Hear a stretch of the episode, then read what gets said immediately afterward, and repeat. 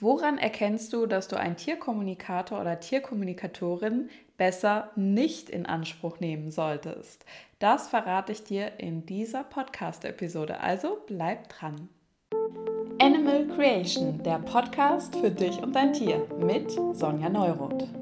Herzlich willkommen zu dieser reinen Audio-Podcast-Episode und sie baut mal wieder auf der letzten Episode auf. In der letzten Episode, da bin ich ja darauf eingegangen, auf fünf ganz besondere Erlebnisse, die ich jetzt in zehn Jahren als Tierkommunikatorin schon hatte. Und natürlich ist auch immer wieder so die Frage, wenn man jetzt einen Tierkommunikator, Tierkommunikatorin beauftragen möchte, ja, woran erkenne ich denn, wer da eigentlich gut ist? Auch dazu habe ich schon mal eine Podcast-Episode gemacht. Die ist schon ein bisschen älter, aber du findest sie hier noch.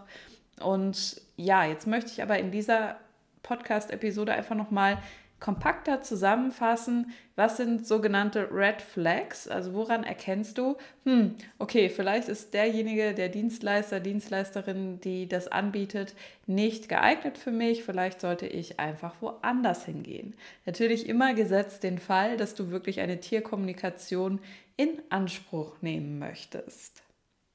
Also, es geht mir in dieser Podcast-Episode überhaupt nicht darum, hier jemanden schlecht zu machen oder zu sagen, oh, ich bin besser als die oder was weiß ich, sondern es geht mir wirklich darum, dir ähm, ja so aus professioneller Sicht was an die Hand zu geben, Kriterien, wo du einfach schauen kannst für dich, passt es, passt es nicht. Denn ich weiß, es gibt viele Anbieter da draußen und manchmal ist es auch gerade, wenn man noch nicht so sehr in dem Thema drin steckt, vielleicht noch relativ neu ist, ist es ein bisschen unübersichtlich. Ähm, ja, eben, wie kann man das unterscheiden? Wer macht es wirklich professionell? Wem kann man vertrauen? Wo passt es vielleicht auch und wo nicht? Also, fünf Kriterien wirst du jetzt gleich von mir bekommen. Da fangen wir erstmal bei dem größten von allen an. Das ist eigentlich, ja, eigentlich selbstverständlich, dass das so. Okay, dann lass uns gleich mal mit dem aus meiner Sicht wichtigsten Punkt starten, was eigentlich eine Selbstverständlichkeit ist für Tierkommunikatoren, aber was trotzdem nochmal erwähnt sein sollte. Und zwar rund um das Thema Heilversprechen geben. Das darf ein Tierkommunikator ein professioneller Tierkommunikator sollte das niemals machen und da dürfen wir auch gar nicht. Ähm, also eben, dass man behauptet, ja, ähm, komm zu mir und ich heile bei deinem Tier XYZ irgendwelche Krankheiten oder ich stelle irgendwelche Diagnosen medizinischer Natur. Das ist ganz klar, das ist ein absolutes No-Go. Und ähm, natürlich kann man aus Sicht oder als, als Tierkommunikator ein bisschen was teilen, Fallbeispiele, aber niemals würde ich auch behaupten, ich hätte jetzt bei einem Tier irgendetwas geheilt. Außerdem ähm, ja, arbeiten wir in der Regel auch als Tierkommunikatoren Hand in Hand mit anderen Disziplinen, also zum Beispiel einem Hundetrainer oder eben auch einem Tierarzt. Da fällt natürlich auch rein, dass man keine Erfolgsversprechen jeglicher Art geben sollte, von wegen, komm zu mir und danach wird dein Tier irgendein Verhalten aufhören, auf jeden Fall. Das kann man weder leisten, noch sollte dir das jemand versprechen, denn Tierkommunikation bedeutet ja überhaupt nicht ähm, eben, dass ich ein Training mache oder was weiß ich was, sondern das, was Tierkommunikation ist, ist ja einfach Dinge übersetzen, Dinge verständlicher machen, die Bedürfnisse des Tiers verständlicher machen. Und natürlich kann das immer passieren, dass danach ein Thema sich verändert, auflöst. Das ist auch wunderbar.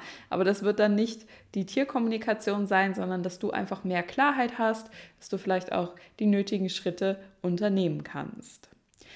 In diesen Bereich gehört auch, ähm, ja, dass ich dir auf jeden Fall nochmal mit ans Herz geben möchte und dass es auch kein Tierkommunikator so machen sollte, ähm, mit Menschen zu arbeiten, die, ich sage jetzt mal, eine psychische Erkrankung haben, rund um das Thema mit einem Tier. Um das nochmal verständlicher zu sagen, also bei mir rufen auch manchmal Menschen an oder melden sich Menschen, die zum Beispiel Angststörungen haben in Bezug auf ihr Tier.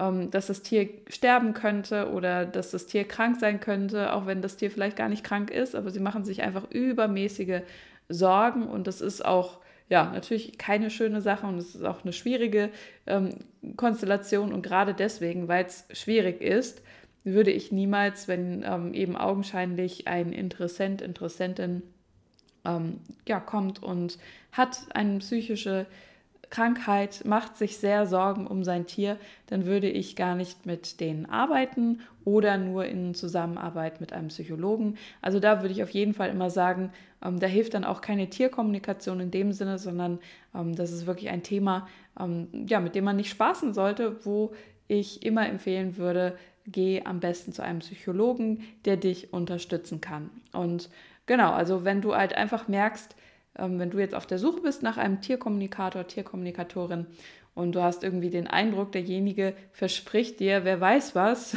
und sagt, ja, auf jeden Fall wird es so oder so oder ja, du brauchst auch keinen äh, keinen Tierarzt, du brauchst keine medizinische Unterstützung, ähm, das kann ich alles selber machen, würde ich ehrlich gesagt vorsichtig sein und denjenigen eher meiden. Genau. Dann wäre der zweite Bereich, wenn du merkst, dass die Person, die da eine Tierkommunikation oder ähnliches anbietet, wenn die sehr mit Angst, mit Zwang, mit Druck oder eben auch so diesem Gefühl von, ja, ich weiß es besser als du arbeitet.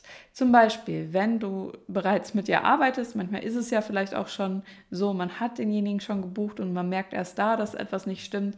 Aber auch da kann man ja immer noch für sich einen Stopp setzen oder sagen, okay, ich habe zwar jetzt diese Dienstleistung bezahlt und äh, ja, es ist halt, es darf auch bezahlt werden, aber vielleicht will ich davon nicht alles eins zu eins so für mich übernehmen.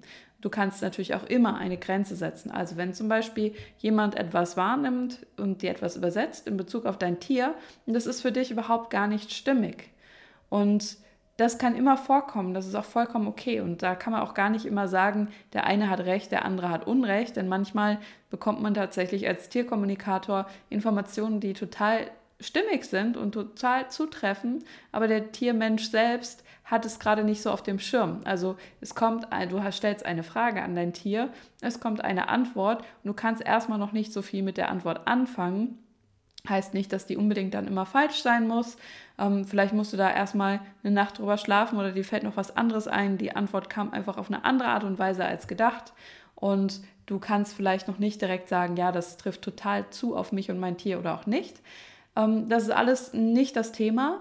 Aber wenn du eben sagst, nee, also das, was du jetzt gerade empfangen hast oder was, also zu deinem Tierkommunikator, das, was du gerade empfangen hast, was du mir gerade übersetzt, das verstehe ich nicht oder das passt jetzt nicht so richtig, dann hast du immer, ähm, ja, sollte derjenige dir immer einfach diese Möglichkeit zu geben, das auch für dich einfach nicht anzunehmen, diese Info, einfach sagen zu können, nee, das ist jetzt gerade nicht stimmig.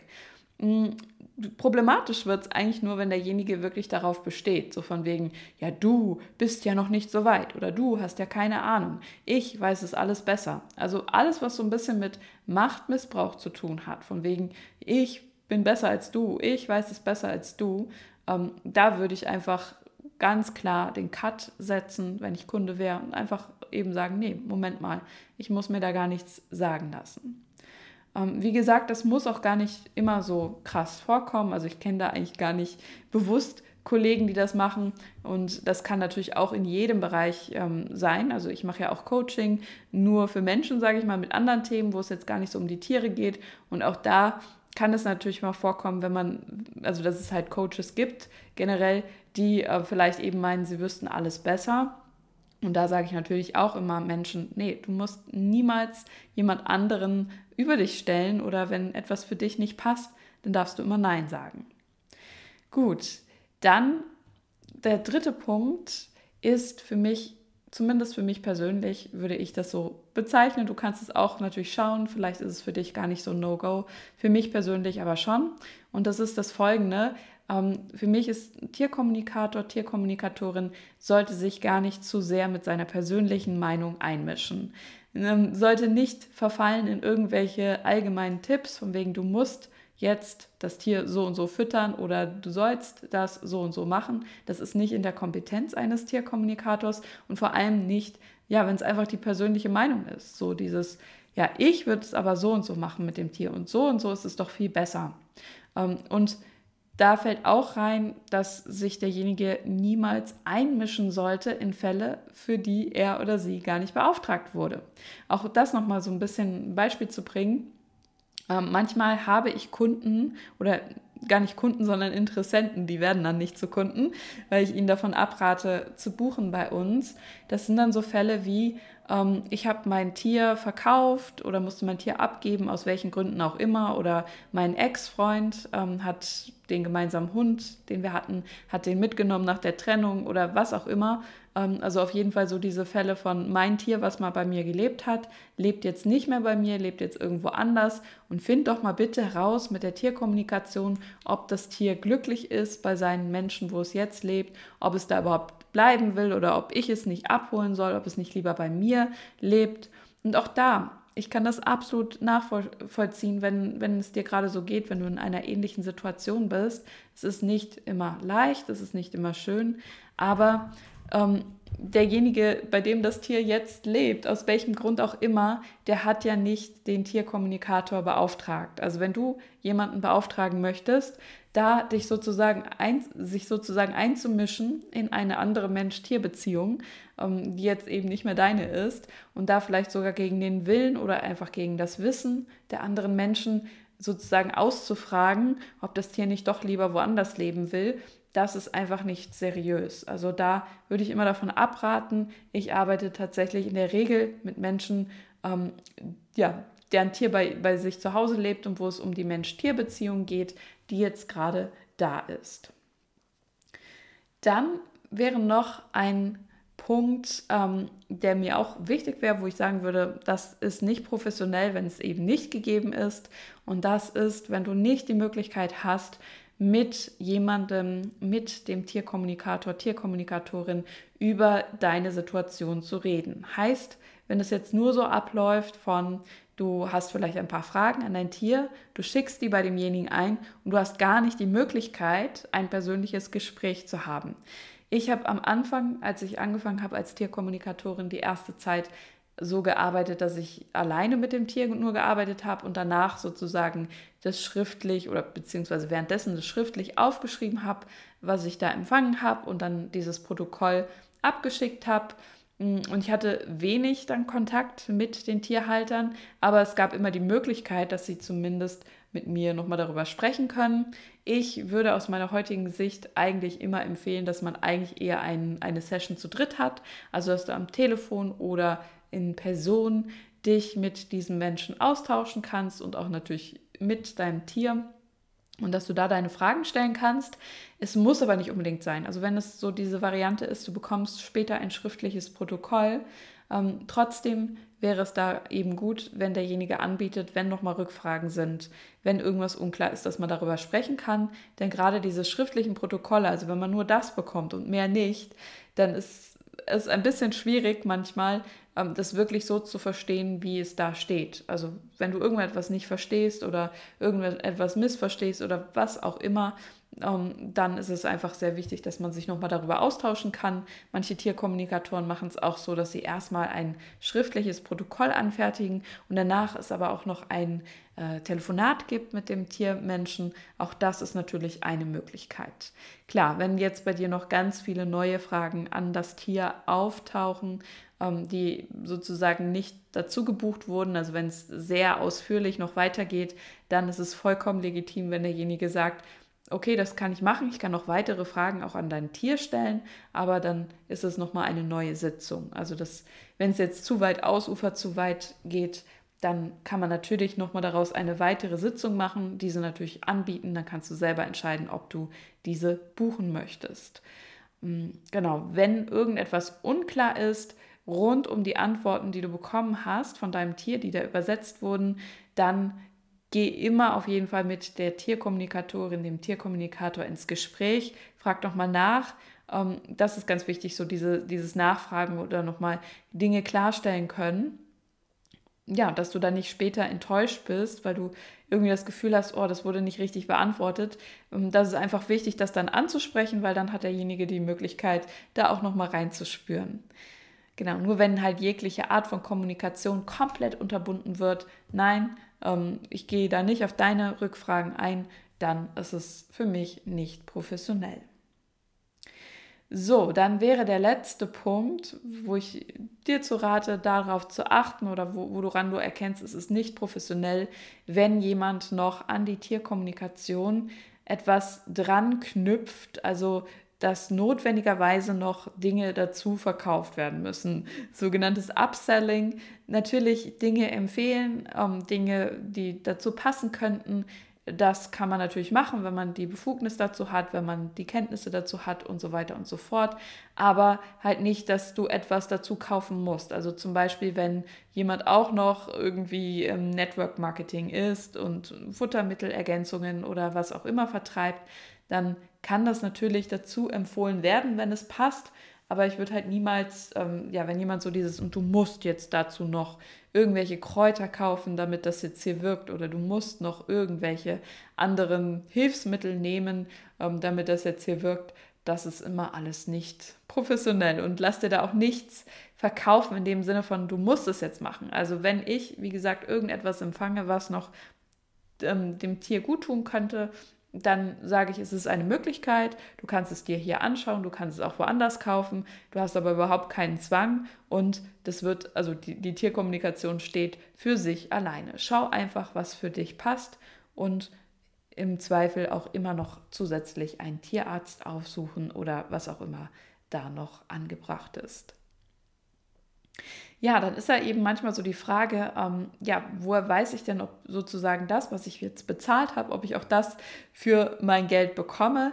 Da schau dir auf jeden Fall generell die Webseite gut an und wenn du da unsicher bist, bevor du buchst, dann kannst du natürlich auch noch mal bei dem Anbieter nachfragen, ähm, dass du einfach, wenn du nicht ganz genau weißt, was bekomme ich denn hier für mein Geld, das vorher geklärt hast. Das heißt, sollte auf jeden Fall klar sein, wie lang geht das Gespräch ungefähr oder wie umfangreich ist das. Wie viele Fragen kannst du stellen? Gibt's da, also bei manchen gibt es eben eine begrenzte Anzahl an Fragen zum Beispiel fünf Fragen. Andere arbeiten eher nach Zeit. Also ich gebe aktuell keine Sessions, aber ich habe es halt immer so gemacht, dass in der Session, die so dreiviertel Stunde bis Stunde äh, geht, dass da so viele Fragen gestellt werden können, wie da halt reinpassen. so und äh, dass das eben in dem Sinne nicht begrenzt ist. Andere arbeiten wieder anders. Also da gibt es kein richtig und kein falsch. Aber wenn du unklar bist oder nicht genau verstehst, was du da bekommst, dann frag auf jeden Fall nochmal nach. Wie gesagt, da sollte niemals das Versprechen drin sein und danach wird es so und so ablaufen mit deinem Tier. Dein Tier wird nicht mehr irgendein Verhalten machen oder was auch immer, sondern ähm, ja, es ist eigentlich mehr so die Frage, ähm, ja, wie umfangreich ist sozusagen die Tierkommunikation und wie läuft das Ganze ab. Da kannst du, wie gesagt, denjenigen natürlich auch fragen, aber ich würde auch auf jeden Fall dir empfehlen, dir die Webseite anzuschauen, wenn es denn eine gibt, ob die professionell gestaltet ist. Damit meine ich jetzt nicht nur, ob die schöne Bildchen hat und ob die ähm, ansprechend aussieht. Das ist natürlich schön, wenn es das gibt. Aber ich meine damit auch so die Basics von Unternehmern, die eigentlich immer gegeben müssen. Also schau einmal, sind die Preise da klar angegeben? Also weißt du einfach ganz genau, okay, das eine ist zum Beispiel das eine Paket, da ist das und das drin, das ist vom Umfang her so und so, sind so viele Fragen drin, das andere ist das andere Paket. Also, dass du es einfach transparent für dich sehen kannst, was passiert da, was bezahle ich, wie sind die Kosten und so weiter und so fort.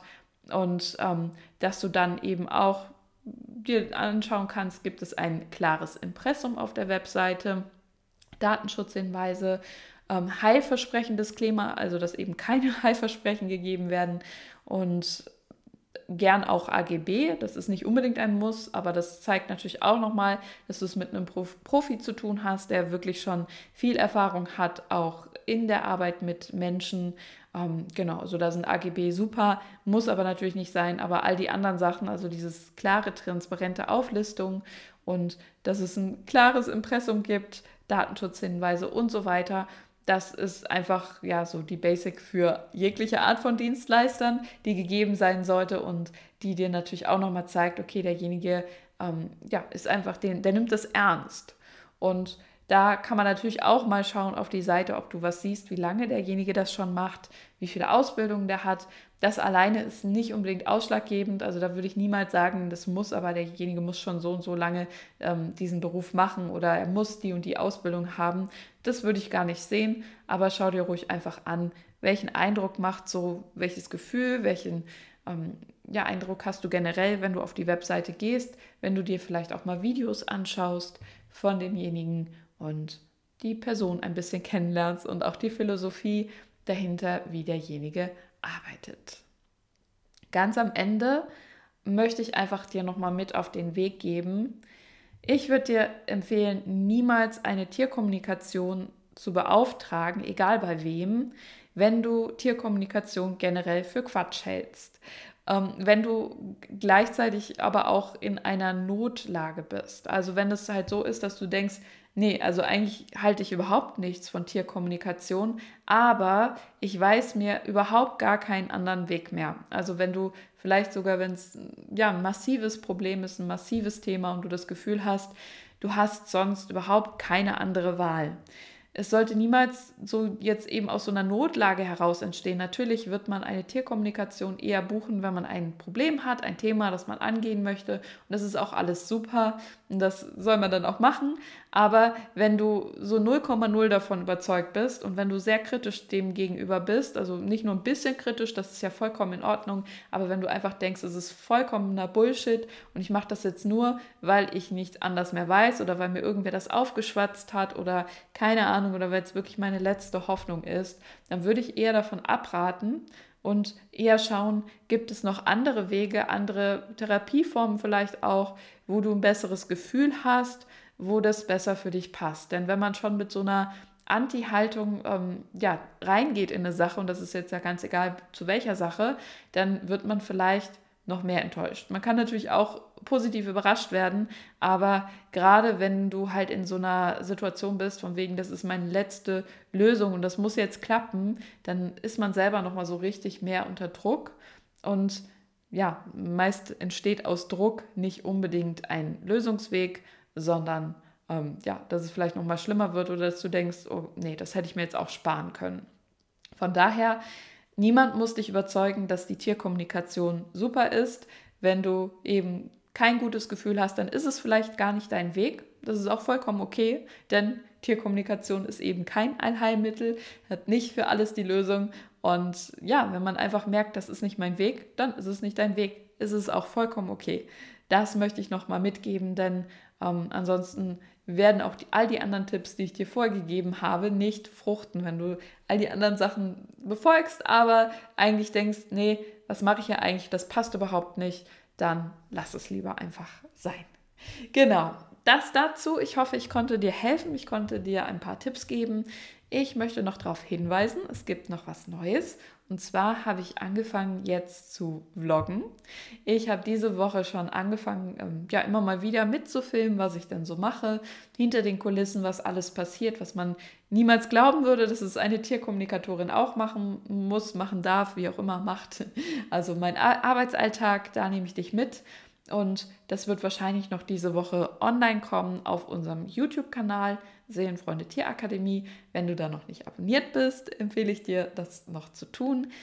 Ja, wenn du Lust hast, einfach mal ein bisschen andere Sichtweise auf diese Arbeit und auf das Zusammenleben mit Tieren zu bekommen.